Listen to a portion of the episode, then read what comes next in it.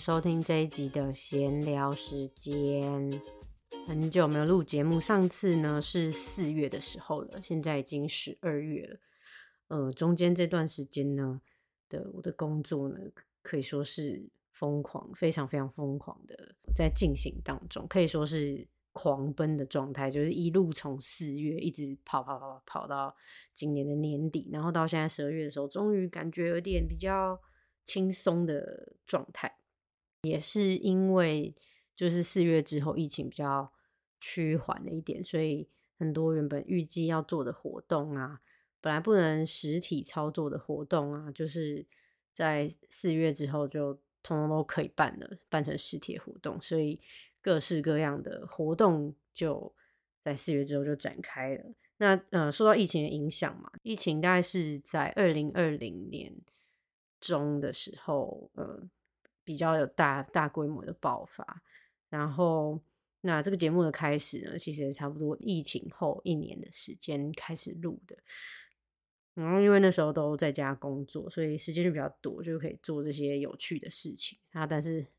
真的是到了今年的五月的时候，真的是没办法，只好先暂停，但又不想要延宕这件事情太久，毕竟录节目这件事也蛮好玩的，所以。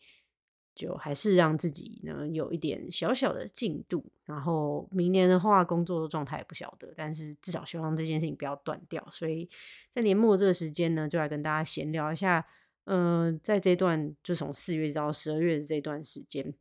我做的一些有趣的事情。这样，那我刚刚说就是四月之后疫情比较不那么紧张，所以包含边境的开放，就是也慢慢在那个时候开始有一些放松。在那时候我工作的地方呢。就我们就决定要去一起去参加日本的呃食欲推进大会，呃虽然是说就是因为疫情比较趋缓，所以边境的呃比较要离要出境出入境比较没有那么受到限制，可是还是需要去办理一些文件，然后呃要以商务签证的方式进到日本。那我觉得这件事情蛮有趣的地方是。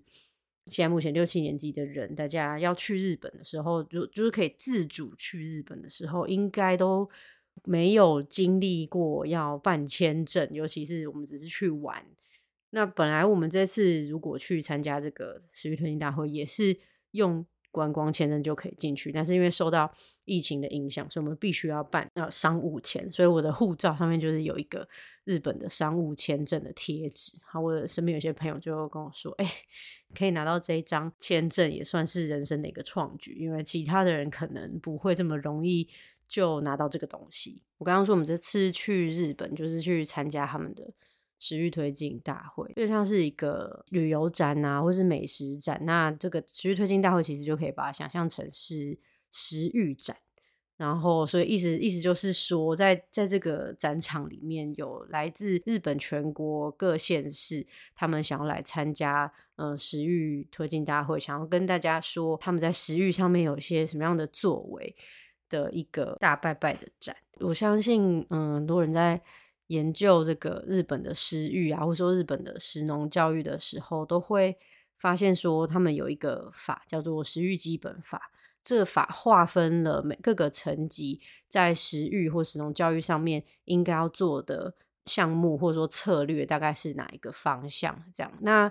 嗯，它是叫食育基本法，可是我们现在要听到一个名字叫做食农教育，那这个概念其实是日本的农会 JA，这个我们台湾的话会比较像是农会啦，那他们是叫做 JA，JA 的全名是 Japan Agriculture，他们叫做嗯农业协同组合，就是有点像是台湾的农会这样子的组织。那他们在讨论食育的时候，就觉得说。呃，食欲不是在单纯的讲食，就是吃这个事情，而是嗯，必须要讨论到农业，就是食物的来源，所以他们就嗯定义了食农教育。那就是除了食物之外，他们觉得农业也是非常非常重要的。那我们台湾现在取采用的名字其实是食农教育，就是除了饮食之外，也也要注重农业。在看日本的食欲的时候，就。发现说，就是在食欲基本法的框架，就是它整个规范之下，它是一个由中央定定的法。那它明确的呃写出来说是全国的各级政府机关，然后甚至到他们的村町，就是我们的村子啊、里啊、村里这样子的单位，都呃有他们食育要做的呃范围。那除了就是政府单位之外，还有一些教育的单位。然后呢，还有私人的单位也都呃是被包含在这个食育的推进，就是食我们叫食育推广这样子的呃范畴之内。我们这次去了看了看到他们这个大拜拜的会场之后，就发现说，哎，其实他们的呃在做食育这件事情，不是说哦法中央定定的一个法律，然后大家就做做样子，或者说他就是停留在。嗯，政府给资源，然后下面的人做事情，这样其实不是只有这样。我们其实看到蛮多，呃，除了地方政府啊，或食育的推广的单位，比如说，呃，会有些营养师的单位啊，或者是呃一些社区他们在卖自己的农产品跟推广他们自己的农法之外，还有一些就是传统饮食文化上面会看到的一些呃食材啊，或者是礼节。这样子的呃私人的团体，就有点像是我们的发展协会这样子，所以就比如说我们看到酱油的发展协会，然后昆布的发展协会，然后跟器皿的发展协会，还有切东西的发展协会，还有干物的发展协会，类似像这样，就是除了公家的团体之外，还有一些这种民间的组织，然后另外我们也看到是比较大型的企业，比如说大正制药。它在卖的是一些健康食品，然后还有那个伊藤园绿茶，他在强调说，哦，绿茶其实是对身体好的呃一种食物。然后还有森永牛奶糖的森永，他们在推进大会的会场，他们做的远比我们想象的还要厉害的事情是，他不是单纯的说牛奶对身体有多好，大家要多吃一些牛奶，而是他把。呃，骨密度监测仪搬到会场，让大家测量自己的骨密度之后，还有专人为你解说你的骨密度代表的意思是什么，然后最后再送你一瓶生有牛奶，类似像这样子的方式去，一方面就是建立国人对饮食健康的知识，然后一方面在卖他们自己的产品，所以这次去参加这个大拜拜的活动，就真的是看到说在食欲上面。有很多可以发展的可能性，而不是只是像我们比较常见，台湾比较常见，其实就是农村的什么体验活动，就你去种种东西，然后是你去收成一些东西，或是把它们煮来吃，这样子的体验型的活动，不是只是这样的，就是食育或者说食农教育，它可以做的事情非常非常多，包含就连呃他们的职业体育的队伍。都有相关的食食欲相关的一些作为，就是他们有一个营养师专门在规划，让这些球员可以去到小学或是中学，就是跟学生聊说，如果你建立良好的饮食，养成良好的生活习惯，然后，嗯，就有机会可以变成一个很优秀的运动员，或者是你想要成为的某某一个呃，你梦想成为的职业，这样。看到之后就觉得啊，其实台湾在发展市农教育的这条路上面还有蛮长的路要走。但是当然，两国每一个国家的风土民情不太一样，所以要怎么样去操作这些事情，也是要看国人能够接受到的程度有多少。那只是希望说，我们在讨论食农教育的时候。能够跨越就是单纯的体验这样，那台湾今年也是通过了这个食农教育法嘛，也慢慢的要建立说，嗯，我们的各各级政府啊，或者是各个单位，大家对于食农教育这件事情的共识，然后深化自己的教学内容，或者说要怎么样去做横向的连接，这样，那就有更多的资源投入之后，希望啦，希望。呃，它的未来的发展是可以更更多元，然后同时也可以更深入的去探讨关于整个食物的系统。总而言之，这一次我们去到，我们真正看到的是食欲不是单纯的吃东西、种东西、采收东西，而是他可以关注到，就是透过饮食，他可以关注到自己之外，他可以关注到社会。可以关注到环境。那其实这个也是跟呃我们一直在讲的永续发展这个概念，它呃是符合的。就是永续发展有一个三底线，这三底线是哪三呢？就是经济、环境跟社会这三个。如果我们要做到永续发展，我们要达到永续发展的话，我们就要兼顾这三个，就是呃经济环境跟社会这三个面向都是同等的重要。那嗯，我觉得在日本是就就是在日本的在推行实农教育这件事情上，其实可以看到他们的多元性，也就是他们的不同的组织，其实都是就是。呃，均衡了这三个面向。日本他们在谈这个永续发展，或者是说从饮食的方面来谈永续发展，因为日本是已开发国家嘛，所以他们的就是呃一些比较基本的人民的基本的需求这件事情，其实在他们国内是比较少见。比如说就是饥饿这件事，因为他们的国家就是相对于开发中的国家，日本饥饿的人口的比例。其实是比较少的，所以当他们在谈这件事情，就是要如何跟世界接轨，在讲永续发展，从饮食上面讲的时候，他们的主题会是减少剩食。剩食的面向有很多，如果从整个食物供应链上面来看的话，就会从生产，然后到仓储、运输、包装，然后跟销售，然后消费，然后带回家烹调，或者说在餐厅烹调，然后最后的呃厨余这样。那所以他他的呃，他们在讨论的是，就从最一开始生产的源头，是不是就要尽量减少它浪费？源头会产生的丢掉的农产品，它可能是还可以吃的，这个时候我们会叫它格外品。所以格外品的运用也是减少剩食的一种。然后在店头贩售的时候，它有可能会因为消费期限的关系，所以很很早就。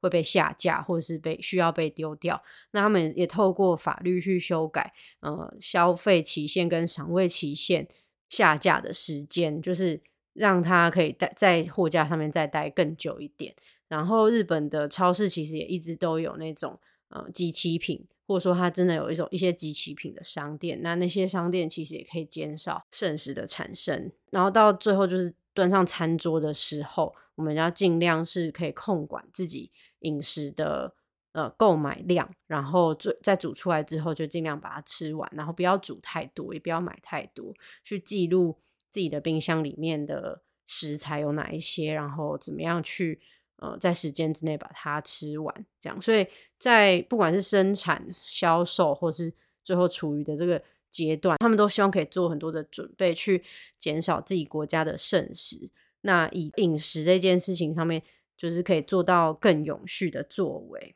然后另外还有看到的是，就是刚刚有讲，就是一些比较传统的食材，就是也是他们的民间团体很努力在推动的。那这也是我觉得我们大家对日本的印象也是这样，就是他们诶会对于自己的县市或者是自己家乡所生产的一些食材，他们是会去找到那个食材独特的地方，比如说它是全国产量第一。或是它是全国最怎么样，或是全国排名前几名，这样是用这样子的方式在推广他们呃自己在地的食材。比如说，我们这次有去到那个茨城县，那茨城县的骄傲其实其中一个就是纳豆，他们也有产非常多的大豆。那他们也会利用自己呃商店街的力量，或者说政府的力量。去跟在地的居民推广说：“哦，我们这个地方呢的这项农产品是非常厉害的。”然后除此之外，他们也不只是停留在过去啊、传统啊，我们要固守这个文化，也不是只有停留在那个面向。在大会上，我们也看到很多啊创新的技术，然后他们也希望说可以透过用跟大众对话的这个机会，然后去推出，就大家对于传统或是大家对于老旧都有比较不便利啊，或者是很麻烦啊这种想法。那他们也会呃，就是为了要鼓励现在的消费者去消费，而去想出一些比较便利的饮用或是使用的方式。非常全面的在推动国家的各个层面，嗯，大家可以在饮食这件事情上可以做到哪一些程度的事情，就是可以看到他们的嗯不同层级在对于食欲这件事情上面的努力。之前好，我刚做节目的时候，其实有跟大家提到一个，就是从由德国的德国的科学家提出来的一个概念，叫做 wholesome nutrition。那我觉得它大概可以翻译成全面的营养，或是完全安全的营养。这样子的一个概念，他们提出来这个理论，其实是在讲我们在谈论营养的时候，应该要包含除了健康之外的面向，还有哪一些呢？要把生态也想进去，然后要把经济也想进去，要把社会也想进去，因为这是在生产农产品的时候一定会经历的阶段。再加上刚刚说的健康，因为我们在讨论营养的时候，最重要的就是健康嘛。然后呢，他还把文化面也包含进来，所以，嗯，他在讨论说，我们如果我们要做到 wholesome nutrition 的话，我们要这五个面向都要把它包含进来。那在这五个面向里面，我刚刚有提到的是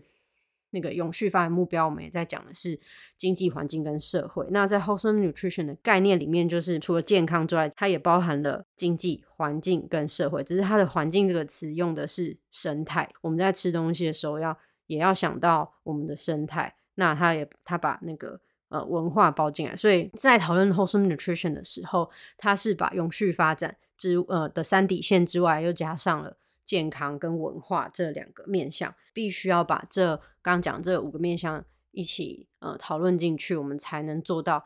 呃 wholesome nutrition 这件事情。在考量营养的时候呢，嗯，也不是只有从你吃到这个餐点上面。来考量，因为我们刚刚说要做这五个面向的时候，嗯，其实要思考的就是这整个从食物的呃生产到最后的厨余的这个面，这这个流程，这个食物的供应链，整个链上面发会发生的事情，都会跟你的健康是有关系的。不管是它在种植的时候对环境造成了什么影响，或者是说，呃，它是不是在这个产业上面它的呃经济的效益。然后跟它跟社会之间的关系，比如说分配啊、正义啊这样子的，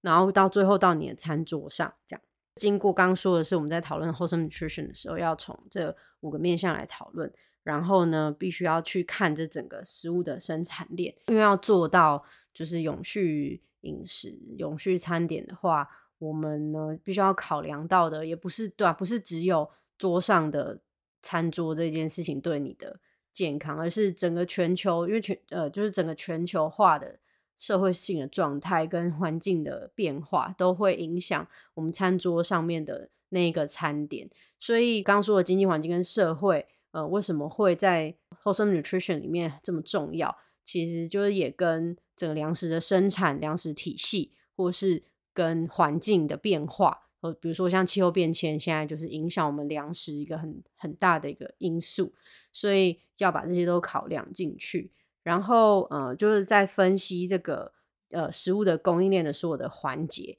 这样你才能够去理解说，在我们食物生产的每一个环节里面，怎么样的商品是值得你去消费，或者说更永续的饮食方式。后生女学生在讨论的时候，分析出七个消费的原则，第一个是。选择以植物为主的食物，第二个是选择有机食物。那为什么他会说选择有机食物？我想第一个以植物为主的食物，大家比较能够想象，因为我们减少吃肉的话，就会减少更多的碳排，跟减少更多的环境的污染。那第二个优先选择有机的食物是为什么？是因为在呃欧洲或者说在台湾，大家在申请那个有机的验证的标章的时候。它是呃，除了是不使用会伤害环境更多的农药跟化学肥料之外，它也不会把机改的呃食物放进去里面，所以它相对起来就是某部分来说，某某程度上面来说，它是比较对环境比较友善的呃食物。然后呃，第三个是选择区域和季节性的产品，那这个也是跟其他农业资材的投入。的农农药跟化肥的投入有有关，然后第四个是减少加工的食物。那因为呃加工的食物可能在生产的过程当中会投入更多的能源在里面，那它可能也会对你的身体造成更大的伤害，所以尽量减少使用加工的食物。第五个呢是选择公平贸易的产品，第六个是选择比较节能的料理方式，然后第七个的嗯比较。广泛，但是我觉得也很重要的是，你要是开心的呃吃东西。他提出了这七个原则，呃，优先选择植物为主的食物啊，有机食物跟区域和季节性生产的产品，然后减少加工食物。购买公平贸易的产品，选择节能的料理方式，跟快乐的吃东西这件事情，我觉得第七个其实是最重要。但是这件事情，大家好像在讨论上面就比较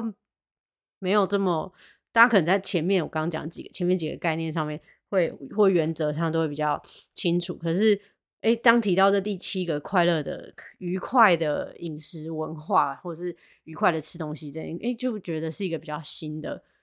呃，但是我觉得也是很重要的一件事情。这样，那他也有提到啦，就是虽然就是提出这七个原则，可是不是这么容易的达到，毕竟还是会有一些现实上面的障碍，比如说价格和方便性这件事，这这件事情就是一个很大的阻碍，因为大家可能比较在乎的是自己的钱包，或者说自己的时间。但我们可能没有想到的是，我们用我们用钱或者是用方便，就是时间，其实换到的可能会是未来我们没有看到的成本。它可能是对环境的伤害，它可能是对社会的伤害，它可能是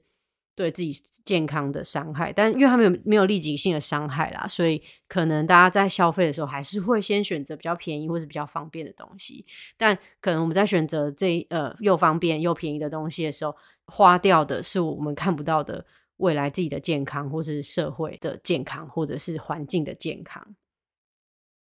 那因为我现在在消费的时候，我可能看不到这些呃别人或是环境帮我吃掉了这些成本。那我需要有人帮我把这件事情揭开，或者是甚至是告诉我，或者是让我知道说这件事情到底有多严重。所以就需要所有的人一起来努力。那这边所谓所谓的所有的人，就是政府或者是在这个生产链上面的每一个人，或者说在乎环境的人，在乎社会正义的人，或者说在乎身体健康的人。呃，我们需要把这一些又便宜又省时的东西，我们要去揭露它为什么便宜，揭露它为什么省时间，它未来可能会造成什么样的风险，我们可能要付出什么样的代价。这样，所以。食育，就和我们说的食农教育，在这个时候就很重要，是面对大众，然后我们要把这些我们看到的东西，或者我们已知的未来可能会发生的事情，或者说它现在正在发生，去建立消费者这样的意识，然后让大家在呃选择食物的时候，可以做出对自己健康、对环境健康，或是对社会健康更好、更好的选择。那我觉得这也是我们在谈食农教育，或说我们在谈地在地的生产，或是呃社会公平、社会正义的时候，一件很重要的事情啊，就是就是我们在谈食物，不是只有谈它的营养对对身体健康到底到底哪里好。那当然它会是一个手段，就是大家还是会很在乎自己吃这个东西对我的头脑、对我的眼睛、对我的骨骼、对我的。肌肉的生长，好不要生病这件事情，我觉得大家还是可能会嗯蛮在乎的。那但是除此之外，其实环境的健康或者社会健康其实也是很重要的。所以台湾食用教育或者说整个全球的对于食物的呃消费也好、生产也好，就是整个食物供应链上面还有很多不公平的事情，或是对环境会产生很大的影响的。一些事情就正在发生，所以如果可以的话，就选择对自己、对环境、对社会更好的食物。那我们今天的闲聊时间就到这边，希望下次录音的时间不要再隔这么久了。那农田里的营养师，我们下次见，拜。